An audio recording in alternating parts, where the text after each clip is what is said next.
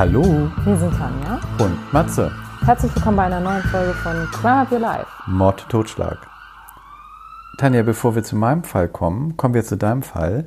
Aber in meinem Fall heute geht es um einen wirklich heftigen Folter-Serienmörder. Das möchte ich schon mal vorab sagen. Aha, den müsste ich ja eigentlich kennen. Ich weiß ja noch nicht, was du erzählst, aber Serienmörder sind ja so ein bisschen mein Metier, ne? Genau. Aber vorab habe ich noch so eine leicht skurrile Geschichte. Und zwar gehen wir da mal ganz kurz nach Indien. Und zwar eine Inderin hatte ein Verhältnis mit einem anderen Mann. Hinterrücks ihres Ehemanns. Und mit diesem Mann hat sie einen Plan geschmiedet, ihren Ehemann beseitigen zu lassen. Von drei Auftragskillern. Und diesen drei Auftragskillern haben die erstmal eine Anzahlung so von umgerechnet 1200 Euro gegeben. Und ihr Ehemann, der war Taxifahrer. Und dann haben die drei, ich sag mal in Anführungsstriche, Auftragsmörder, diesen Taxifahrer halt gekidnappt und wollten ihn halt umbringen und haben ihn in ein Haus gelockt. Also die haben gesagt, sie möchten da und da hinfahren. Und dann sind sie da hingefahren und während der Fahrt haben die sich richtig gut unterhalten und alle angefreundet. Das heißt, dieser Mordgedanke Ja. war verflogen, weil der so eine ganz liebe, sympathische Art hatte. und das hat ihn wohl das Leben gerettet. Und letztendlich mussten sie ja dieser Frau einen Beweis liefern. Und da haben die das alles nachgestellt. Da haben sie ihn in die Küche gelegt, mit Ketchup vollgeschmiert. Nein. Also das heißt, sie haben ihn eingeweiht. Ja, die haben ihn eingeweiht und dann Fotos gemacht und diese Fotos der Ehefrau zukommen lassen. Und daraufhin hat die Ehefrau solch Panik gekriegt, dass ihr Ehemann jetzt ja tot ist und dass das rauskommt, dass sie das war, also beziehungsweise es Ja. in Auftrag gegeben hat, hat die sich umgebracht. Nein. Ist das nicht krass? Und Das der Ehemann lebt ja. Also so kann auch mal ein Fall nach hinten losgehen, ne? Das ist ja heftig. Vor allen Dingen, sie wollte ja, dass er getötet wird. Genau. Und dann konnte sie mit der Schuld nicht leben. Nee, sie hat Angst. Panik gekriegt, dass sie halt, dass es halt auffliegt, ne, Ja. dass sie das beauftragt Ja, hat. Also finde ich schon sehr skurril, die ja Geschichte. absolut. Ja gut, das war doch mein Einstieg mal heute. Und dann kommen wir mal zu deiner Geschichte. Ja, und meine Geschichte spielt in Missouri und in Kansas. Und der Serienmörder, mit dem ich mich heute beschäftigt habe, der ist nämlich die ganze Zeit zwischen diesen beiden Bundesstaaten quasi unterwegs. Und bekannt geworden ist John Edward Robinson dadurch, dass er als der erste Internet-Serienkiller gilt. Wobei ich das so ein bisschen schwierig finde, aber ich verstehe schon, wo das herkommt und das erzähle ich jetzt im Folgenden. Ich fasse das, ich überspringe jetzt mal ganz viele Teile, die natürlich wichtig sind in seinem Lebenslauf, aber diese klassische Kindheit mit einem Alkoholiker als Vater und ähm, einer sehr, sehr distanzierten Mutter erzähle ich jetzt nicht im Detail, sondern wir springen direkt mal in das Jahr 1965. Er selbst ist 1943 geboren. Das heißt, er war Anfang 20, als er seine Frau Nancy geheiratet hat. Also er hat sich sehr früh gesettelt und hat mit ihr auch im Laufe der Zeit insgesamt vier Kinder bekommen. Und er hat die ganze Zeit versucht, Fuß zu fassen mit einem Job und das hat nie so richtig geklappt. Er war unter anderem als Röntgentechniker tätig. Er wollte auch mal Priester werden, aber er hat da keinen Anschluss gefunden und er hat dann angefangen, ab ungefähr 1969 mit Betrügereien, Veruntreuung, Scheckfälschung, also all solchen Dingen, um an Geld zu kommen. Und er hatte dann auch mehrere Strafen dafür bekommen, unter anderem drei Jahre auf Bewährung. Und hat aber parallel die ganze Zeit versucht, sich so ein bisschen zu setteln, war dann in der Gemeinde als Baseballlehrer tätig und hat augenscheinlich erstmal so ein ganz bürgerliches Leben geführt. 1984 hat er zwei Scheinfirmen gegründet und hat die 19-jährige Paula eingestellt.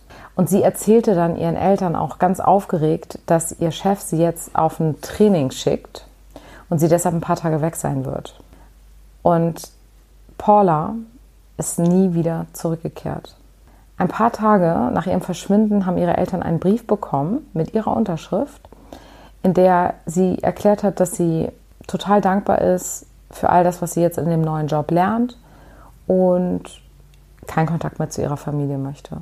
Heute weiß man, um das vorwegzunehmen, der John wird sie getötet haben, aber man hat keine Leiche gefunden.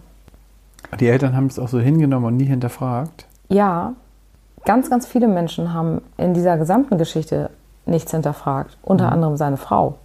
Denn, das kann ich auch schon mal vorwegnehmen, seine Frau war während der ganzen folgenden Geschichten weiterhin mit ihm verheiratet. Kurz nach der Geschichte hat er als John Osborne, das heißt unter einem falschen Namen, die Lisa kennengelernt. Lisa hatte eine vier Monate alte Tochter und er hatte sie in einem Frauenhaus kennengelernt und hat ihr versprochen, sie quasi zu retten, ihr eine Wohnung zu bieten und sie so ein bisschen unter seine Obhut zu nehmen. Sie war halt verzweifelt, war total glücklich und er wollte dann noch ein paar Unterschriften von ihr und wie wir das auch kennen, man liest sich ja häufig nicht alles so richtig durch. Parallel dazu hatten sein Bruder und seine Schwägerin die ganze Zeit schon über mehrere Jahre versucht, ein Kind zu adoptieren, was ihnen nicht gewährt wurde. Und jetzt kam der John und hat gesagt, eine Bekannte von ihm hätte Selbstmord begangen und ihr Kind hätte sie vorher zur Adoption freigegeben. Die Unterlagen und Unterschriften von ihr hatte er ja. Ja, das hat die also unterschrieben im Vornherein. Das hat die unterschrieben und wusste links. das nicht. Ja. Und er hat dann für 3500 Dollar seinem eigenen Bruder dieses Kind quasi verkauft. Ja. Und die, die andere aber umgebracht. Wurde nie wieder gesehen. Ja. Zu der komme ich aber später noch mal kurz. 1987 verschwindet die 27-jährige Catherine und taucht nie wieder auf. Von 1987 bis 1993 ist John dann im Gefängnis wegen verschiedener Betrügereien und verliebt sich dort angeblich in die Bibliothekarin des Gefängnisses. Und 1993, als er entlassen wird, lässt sie sich von ihrem Ehemann scheiden, um mit ihm zusammenzukommen. Kurz danach ist sie verschwunden. Die Unterhaltschecks, die sie von ihrem Mann bekommen hat, die wurden äh, auf ein Postfach weitergeleitet. Und wer sich da das Geld eingesteckt hat, kannst du dir sicherlich denken. John.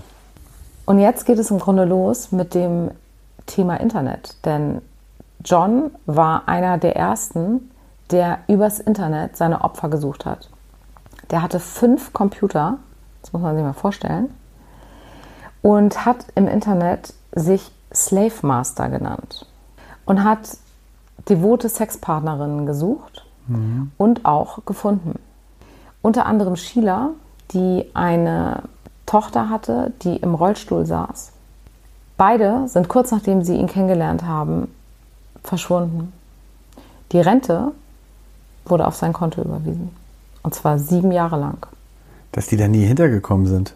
Also, wie ich schon vorhin sagte, es müssen viele Menschen weggeguckt haben, weil ja, der ist ja andauernd in irgendwelche vermissten Fälle involviert gewesen. Ja. Er hat dann zwei weitere Frauen in diesen Chatrooms kennengelernt, die teilweise einen Sklavenvertrag unterschrieben haben und in diesem Sklavenvertrag war nicht nur alles Sexuelle geregelt, sondern unter anderem auch, dass ihr Geld an ihn überwiesen wird. Auch diese beiden Frauen sind kurz nachdem sie ihn kennengelernt haben, verschwunden. Ist eigentlich irgendeine von diesen ganzen Frauen mal irgendwie wieder aufgetaucht? Ja, aber nicht lebendig. Jetzt kommen wir dazu, wie das Ganze rausgekommen ist. Und das ist völlig absurd, wenn man bedenkt, wie viele Möglichkeiten die Polizei eigentlich gehabt hätte und wie oft er vermutlich befragt wurde. Mhm. Im Juni 2000 wurde er auf seiner Farm verhaftet, weil zwei Frauen ihn angezeigt hatten. Die eine hatte ihn angezeigt, weil sie gesagt hat, er hätte sie gegen ihren Willen zum Sex gezwungen.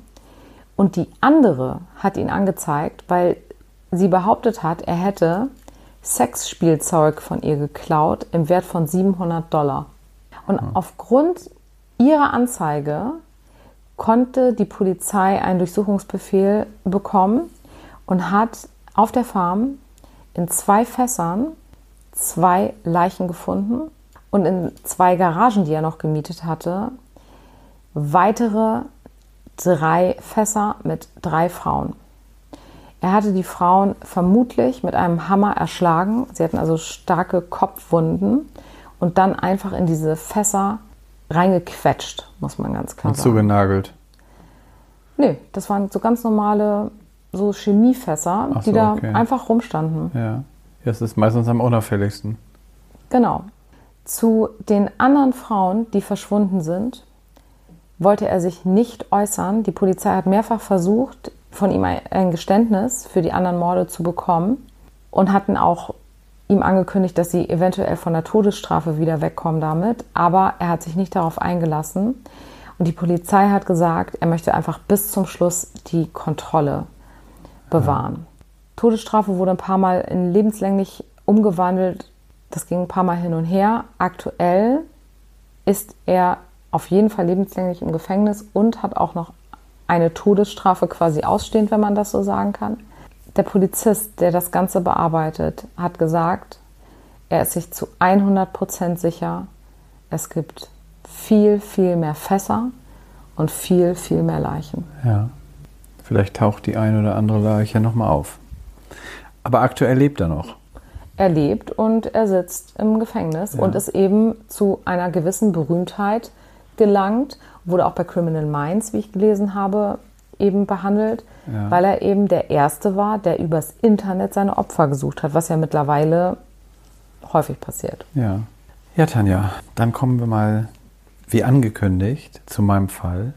Und zwar, heute möchte ich euch konfrontieren mit einem der brutalsten Folterserienmörder der US-Geschichte.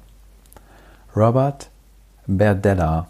Seine Mordserie geschah zwischen 1984 und 88, auch bereits in Kansas City, Missouri und forderte mindestens sechs Opfer. Berdella wurde 1949 in Ohio geboren.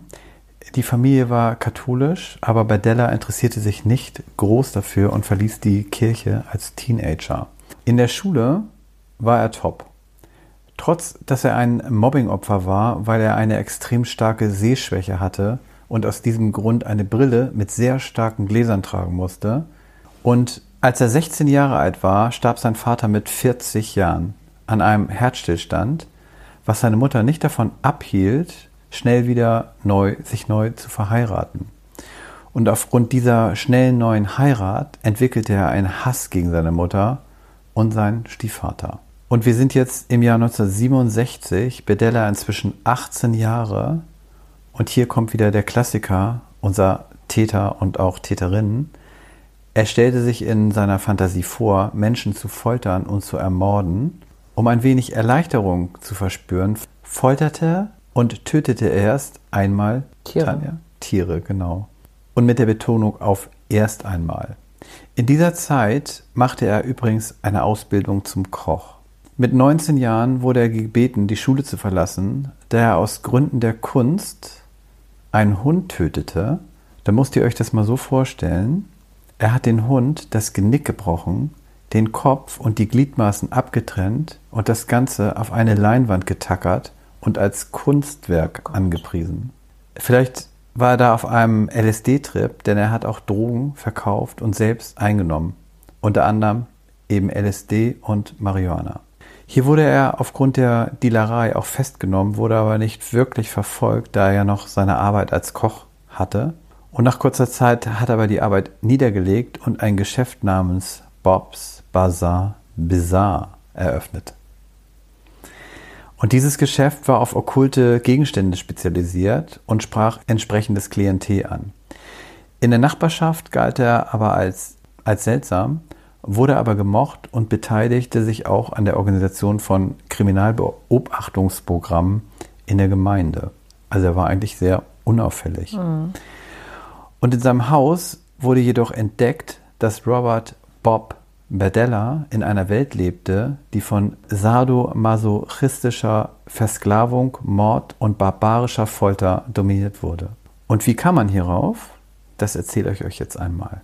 Und zwar ein Nachbar fand am 2.4.1988 einen jungen Mann auf seiner Veranda, der nur mit einem um den Hals befestigten Hundehalsband bekleidet war. Der Mann erzählte dem Nachbarn eine unglaubliche Geschichte von quälendem sexuellen Missbrauch, den er durch Berdella ertragen musste. Er jedoch fliehen konnte.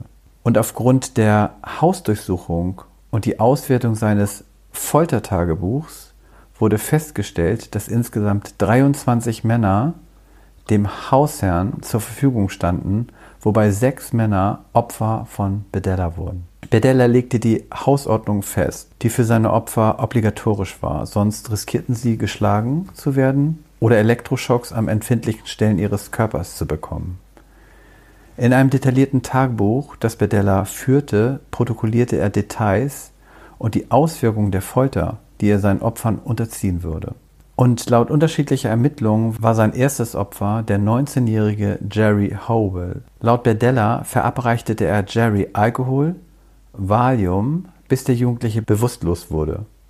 Dann injizierte er Jerry ein starkes Beruhigungsmittel, bevor er den Jungen an seinem Bett fesselte. 28 Stunden sollte Jerry an diesem Bett gefesselt bleiben.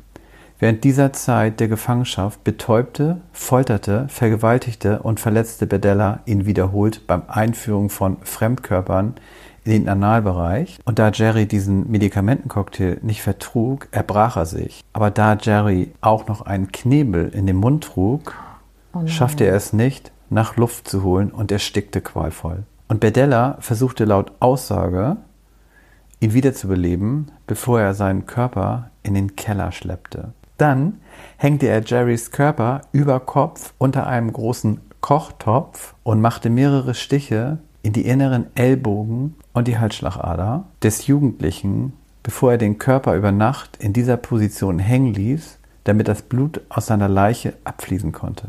Am nächsten Tag zerstückelte er Howells Körper mit einer Kettensäge und Ausbeinmessern. Die einzelnen Körperteile wickelte er in Zeitungspapier ein und entsorgte sie an der Straße in verschiedene Mülltüten. Und damit ihr einen weiteren Eindruck von seinen Foltermethoden bekommt, erzähle ich euch Details von seinem zweiten Opfer. Bedella ließ hin und wieder junge Männer bei sich als Untermieter leben und auch nicht immer aus rein sexuellem Interesse. Und es tauchte ein früherer Untermieter wieder auf bei Bedella und wollte wieder bei ihm wohnen. Auch er wurde drei Tage im Haus gefoltert, unter anderem durch Abwischen von Abflussreinigern in seinem linken Auge, durch Einführen von Nadeln unter seinen Fingerspitzen, durch Abbinden seiner Handgelenke mit Klavierdraht mit der Absicht, die Nerven in seinen Händen dauerhaft zu schädigen. Dann führte er noch Abdichtmasse in seine Ohren um sein Hörvermögen zu verringern. Und letztendlich hat er das Opfer dann erstickt. Später hat er ihn noch in der Badewanne seziert. Wie ihr merkt, habe ich hier einen ganz heftigen Täter am Wickel. Auch ein weiterer früherer drogensüchtiger Untermieter wurde zum Opfer von Bedella. Diesem wurden 13 Dollar von ihm für Drogen versprochen und Sex. Dies Opfer wurde mit 7500 Stromstößen über Tage von ihm gefoltert. Zusätzlich wurde er durch Akupunkturnadeln in der Eichel und Hoden gequält. Und da er so laut schrie, wurde ihm Abflussreiniger in die Kehle injiziert, damit er nicht mehr schreien konnte. Dann wurde dem Opfer die Analwand durchbrochen, da Berdella mit der Faust diese durchbrach. Oh Gott, das ist so grausam. Sein Opfer erlitt einen septischen Schock und verstarb. Im Protokoll stand, was Berdella aufschrieb, wie folgt. Er kann nicht länger als 10 bis 15 Sekunden gerade sitzen. Er befindet sich in einer Art Delirium. Sehr verzögertes Atmen. 86. Und dieses 86, das bedeutet so viel wie alles zu Ende. Und diese Zahlencodes benutzt er auch in seiner Kochausbildung bei bestimmten Zubereitungssachen. Mhm. Und die hat er auch hier in seinem Tagebuch immer wieder angewandt. Äh, von einem Opfer möchte ich jetzt noch mal kurz erzählen. Und zwar, das war der 20-jährige Larry, der nicht so ganz abgeneigt war, sein Gefangener zu sein. Bedella gab auch später an, dass Larry das kooperativste Opfer war, was zu erklären war, dass Larry an den leichten Folterspielchen gefallen fand. Manche stehen ja, ja drauf. Ja.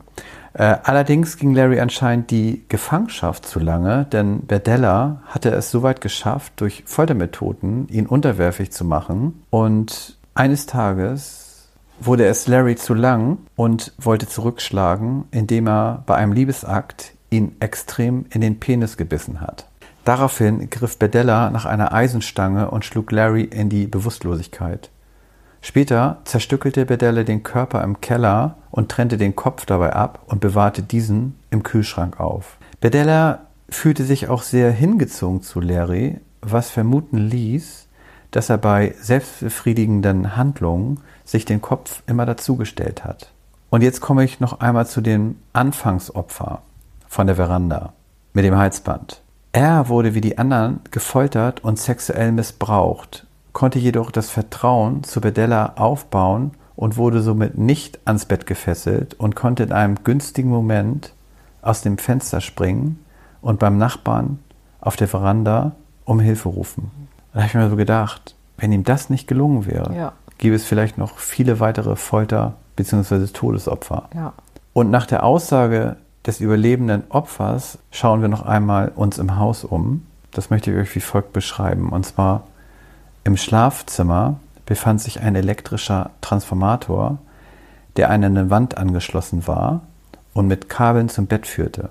Ein Metalltablett mit Spritzen, kleinen Flaschen, die anscheinend verschreibungspflichtige Medikamente beinhalteten, Tupfer und Augentropfen befanden sich ebenfalls in der Nähe des Bettes. Im Raum fand man auch ein langes Eisenrohr, verschiedene Längen von Seilen und Ledergürtel. Die Ermittler stellten außerdem fest, dass die Pfosten auf dem Bett stark abgenutzt waren, was darauf hindeutete, dass früher Gefesselte an diesem Pfosten gebunden waren und dass die Personen Schwierigkeiten hatten, sich zu befreien. Deswegen so abgenutzt. Und bei der Suche an anderer Stelle im Haus und auf dem Gelände entdeckten die Ermittler einen menschlichen Schädel in einem Schrank im zweiten Stock und einen teilweise verwesten menschlichen Kopf im Hinterhof. Die Durchsuchung deckte auch mehrere menschliche Wirbel auf, die sowohl von Bügelsägen als auch von Messerspuren vernarbt waren, die in einem Flur verstaut waren, und mehrere menschliche Zähne, die in zwei Umschlägen verstaut waren. Im Keller des Anwesens wurden sowohl eine Bügelsäge als auch eine Gärungssäge entdeckt und auch eine Kettensäge war mit Blutflecken, Fleisch und Schamhaaren verschmutzt. Spezielle Tests ergaben, dass der Boden von Bedellas Keller und zwei Plastikmüllfässern stark blutbefleckt waren. Um die 340 Polaroid-Fotos und 34 Schnappschussabzüge verschiedener männlicher Personen wurden auch an verschiedenen Orten in Bedellas Haus verstaut gefunden.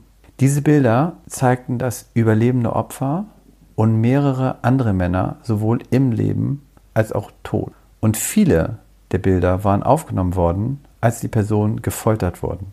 Die Durchsuchung deckte auch zahlreiche Fesseln und sexuelle Geräte auf, pornografische Literatur, Injektionsnadeln und ein Buch über Betäubungsmittel. Auf einer Kommode in einem Schlafzimmer entdeckten die Beamten einen Schreibblock mit dem detaillierten Folterprotokollen, die er für jedes Opfer geführt hatte, mehrere Zeitungsausschnitte über vermisste Männer, eine Brieftasche und ein Führerschein einer vermissten Person wurden in einem Schrank im zweiten Stock des Grundstücks entdeckt. Und er wurde auch als Kansas City Butcher genannt, weil er nach den Morden seiner Opfer akribisch seziert hatte, bevor er sie dann zersägt oder zerstückelt hat und die Einzelteile auf verschiedene Mülldeponien bzw. Müllsäcken an der Straße verteilt hat.